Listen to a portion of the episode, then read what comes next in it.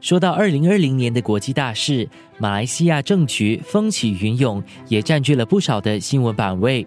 二零二零年的三月一号，土著团结党主席慕尤丁在得到了国家元首的预准之后，到了国家王宫宣誓就任，正式的成为马来西亚的第八任首相。马来西亚这一场始于二零二零年二月的喜来登事件政治危机，至今并未解除。生活加热点。这么一场惊心动魄的权力斗争，胜出者是不在主战场的穆尤丁，成王败寇。但是穆尤丁真的赢了吗？他的首相职位坐稳了吗？联合早报评论员吴汉军和新闻中心国际组记者范小琪各有所观察。我觉得穆尤丁的位置应该是坐得很不稳的，因为你看，在财政预算案的表决时候啊，赞成的票是一百一十一票，反对票是一百零八票。你看，马来西亚的国会是有两百二十二席，一百一十一是刚好一半，还不过半。在马来西亚大选的时候，其实我们常说的是掌握一百一十二席才能算是执政的政府，所以它才一百一十一。主要的一个原因就是，其实乌统现在对啊木尤丁的影响还是在的，而且木尤丁很明显的其实就是受到乌统的要挟。然后他必须要先满足乌统对他的一些要求，乌统才能够继续去支持他的政府。他其实挺危险的。生活加热点，在目前来看，他算是暂时稳定下来了。因为我们看到，在十月下旬的时候的财政预算案，它是已经通过了三读，然后是记名投票的。虽然他的那个票数就是赞成票是只多了区区三张吧，应该是，可是确实是已经让他逃过了必须下台的这样的一个局面。而且现在接下来马来西亚的国会也已经休会了，一直要在半年之内才会再召开，也就是说在这半年期间，他是不必要再面对这个不信任动议。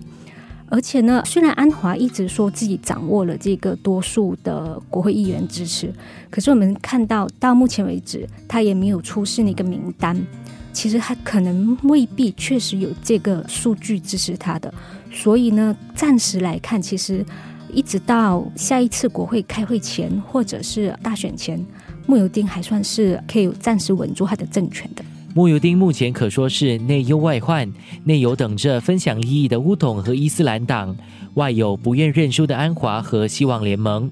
联合早报评论员吴汉军接着聊到了，无论是乌统还是西蒙，目前面对的其中一个窘境，就是无法推出强而有力的新领导人。我觉得安华的戏可能真的是要到尾声了。那首先当然是安华本人的年纪也不小。虽然我们看到马哈迪这么老的还在政坛上很活跃，但是安华本身他在很多年前就已经一直在喊他要变天，可是他的变天没有一次能够成功。最近他就说他有得到一些国会议员的支持，能够得到过半数的议席的支持，所以能够组织政府。这个本身一直的跳票，我想对他个人的信誉，对他个人在西蒙内部的地位本身肯定是有一定影响的。然后问题当然也在于说，西蒙本身能不能够真的就完全放弃安华作为他们的共主，然后他们能够推出谁来取代安华的地位，这当然是另外一个很关键的一个问题啊。其实，在马来西亚的政治，从一九九八年马哈迪跟安华分裂之后，一直到现在，基本上都还是这几个人在上演大戏。很可惜的就是，不管是乌统还是西蒙还是反对党，都没有办法推出更新、更有魄力、更有魅力的一个领导人。盛传联邦政府可能解散、举行闪电大选，但是却迟迟没有这方面的官方消息。要是举行大选，真的能够帮助穆尤丁稳住江山吗？西蒙还有重夺政权的可能性吗？听新闻中心国际组记者范小琪怎么说？大家都知道，政治是千变万化的，尤其是马来西亚政治，很多各阵营之间政治利益才是最大的。所以接下来如果真的面临大选的话，因为我们可以看到，就是。乌统其实和土团党是竞争关系的，所以如果这个穆尤丁的土团党没有办法在选区分配的方面谈好的话，乌统可能也是会去向其他人寻求合作，当中就不排除包括安华的公正党，因为我们可以看到上届大选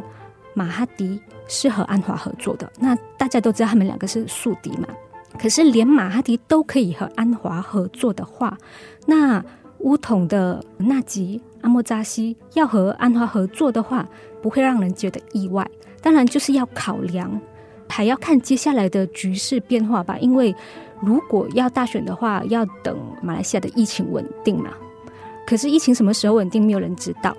而在这个过程当中，会不会发生一些什么事情？是让这个利益联盟会出现怎么样的一些分歧，或者是可以加强他们紧密的合作，是未知的。